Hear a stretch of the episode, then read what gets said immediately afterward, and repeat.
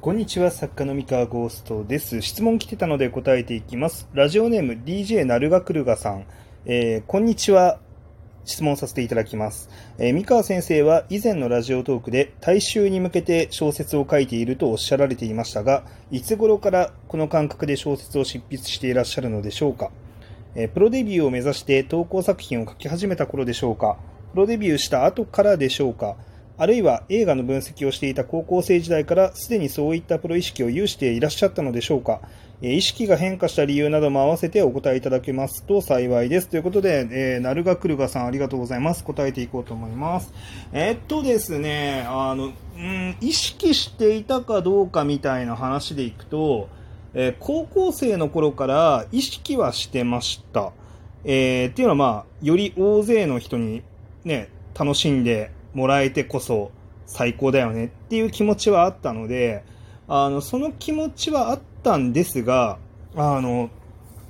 正しく意識できるようになってきたのは、プロデビュー後5、6年経ってからですかね。あの、もっと、もっと経ったかな、7、8年とか経ってからですかね。あの、多分、その大勢の人に面白いって思ってもらいたいなって気持ち自体はあったけれども、まあそもそも大勢の人っていうのが一体どんな人たちで、まあ、どんなものを楽しんでいてみたいなことは、まあ、正直プロデビューする前だったり、プロデビューした後の数年間ぐらいは全く分かんなかったです。正直分かんなかった。で、ただ、それを知りたいっていう気持ち自体は、まあ、ずっとあったんですよね、高校時代から。あの、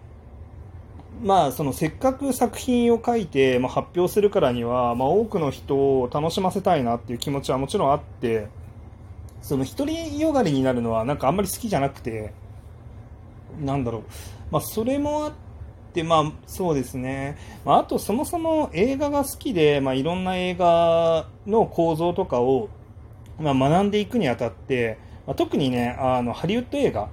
当時のハリウッド映画っていうのが、まあ、本当にすごくすごく考え抜かれて、より大勢の人が楽しめるようにっていうのを、まあかね、あのすごく練られて作られているものが多かったので、まあ、結果的にそのハリウッド映画に影響されて作品を作っていくとですね、まあ、大衆のことを意識した作品作りっていうのに、まあ、なっていくんだろうなっていうふうに思います。はい。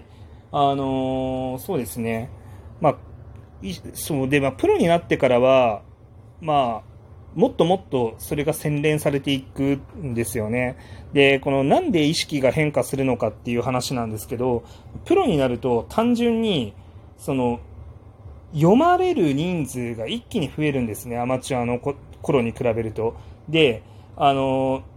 売れなかったとしても、それでもね、あの、アマチュアの頃に比べたら、もう全然増えるんですよ、読まれる人数。まあ、なんでかっていうと、アマチュアってこうせいぜい、あの、新人賞に応募した下読みの人と、あの、編集者の人と、まあ、あとは、そうだな、友達とか、あの、小説志望コミュニティの間での、まあ、なんか間だったりとか、あとは今だとウェブ小説とかですよね。ウェブ小説も、まあ、アマチュアの状態で、こう、なんでしょうね。えー、と投稿しても、まあ、ランキング駆け上がって上位勢になったらまた話は変わってくるんですけど、まあ、最初投稿してもう100人とか読者つかないこともザラだと思うんですよね。うんっていう状態がザラなわけですよ。で一方、えープロデビューしてから商業で、えー作品を出すとですね、えーどんなに売れなくても1000人ぐらいは買ってたりするんですね。1000人ぐらいは、まあ、買って読んだりとかしてるっていうのを考えると、まあ、一気に読者が増えるんですよ。で、しかも、まあ、書店に並んだりとか、まあ、ネット、そのツイッターだったり、読書メーターだったり、アマゾンだったりで、まあ、感想がつくじゃないですか。で、まあ、読んで、あの、感想を書いてる人がいるんだっていう事実みたいなものとかで、まあ、だんだんその読まれてる実感だったりとか、お金を払って買ってくれてるんだっていう実感みたいなものを、まあ、感じていくとですね、まあ、どうしても、こう、自分さえ良ければっていうところの思考には、まあ、ならなくなっていくんですよね。で、これは、まあ、いいこともあり、悪いこともありっていう感じで、あの、まあ、これ、この感覚で、まず最初になんか訪れるのが、こう、読者が好きっていう、読者に好きって言ってもらえるものにしなきゃってって思いすぎてしまうっていうステップが、まあ、プロデビューしてから、あの、あ、まず最初のステップであって、で、こう、好きって言ってもらえるために、じゃあ人気のジャンルは何なのか、みんなが好きなキャラクターって何なのかっていうのを考えたりして、こう、ものすごくこう、頑張って当てに行こうとしてしまう。で、まあ、これは一応大事なステップなんだけど、こう、一応問題でもあるなって思っていて、あの、まあ、それをやることによって、まあ、結果的にどうなっていくかっていうと、まあ、すでに人気の作品の要素からどんどんタコツボ化していくっていう、あの、まあ、これはね、正しい行いをした結果、まあ、そういう、あの、なんだろう、えっ、と、方向に流れていってしまうっていう。うん。で、なんだけど、じゃあ一方で、じゃあ関係ないと。もう読者のことなんか何も関係ないと。自分は自分の書きたいものだけ書くんだっていうふうに突き詰めていったとしても、それはそれでやっぱり問題で、あの、読者のこと見ないから、まあ、当然、あの、あらぬ方向に行ってしまうっていうリスクが非常に高いんですよね。だから、どっちもどっちではあるんですけど、まあまあ、こういうことが訪れますと。プロになって、なってからは。で、まあ、しかもそれによってお金が入って、まあ、これで生活していくんだってなったら、まあ、余計そうですよね。余計、その多くの人に、あの、受け入れてもらって、えー、作品が売れないと、まあ、生活していけないわけですよ。で、売れる人間になっていかないと、お仕事の声とかもかかりにくいわけなんで、こうなかなかね、成り上がっていけないわけですよ。でお仕事も、その、いいお仕事っていうのが、まあ、あまり流れてこなかったりとかするのでね。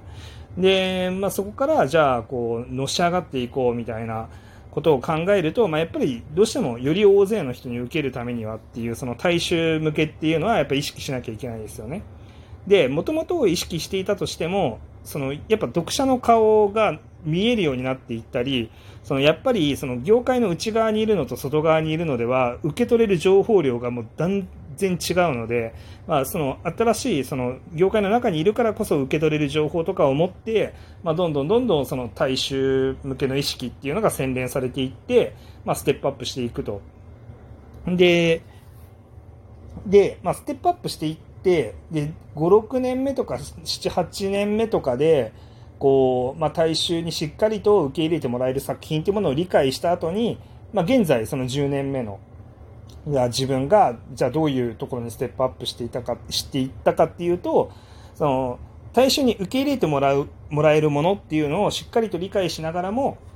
その中で、じゃあ自分が表現したいものって何何ですかっていう、その、いわゆるそのアーティスト部分ですよね、自分の中の。で、この自分の中のアーティスト部分っていうのを、まあ、どういうふうに見せていったら大衆の人に興味を持ってもらえるのか、えー、その売ることができるのかっていうところを、まあ、考えるようになった。まあ、考える余裕が生まれたとも言い換えられますね。まあ、その資金的だったなところだったりとか、あの、業界内での、こう、ネームバリュー的なところっていうのがある程度担保されたっていうのもあって、まあ、ここからはちょっともう一段階上に行くためには、じゃあその自分のアーティストな部分っていうのを、どういうふうに尖らせていくのかっていう考えにシフトしていくことができるようになったっていう感じですね。でこうすると、まあその、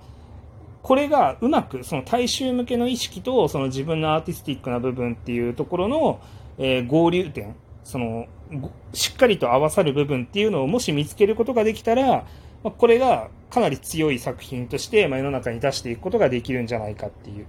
感じですね。その結構その集大成的なのは現状義妹生活かなと思っていて、あのまあ、顔さえ良ければいい教室もね、僕の中ではやっぱり自分の持ってるものを結構尖らせて、こう挑戦してみたものではあるんだけど、これちょっと一段階義妹生活よりかは、その大衆向けの意識っていうのが、まあ、ちょっとだけ弱めた状態で作ってるんですよね。あの、義妹生活に比べるとね。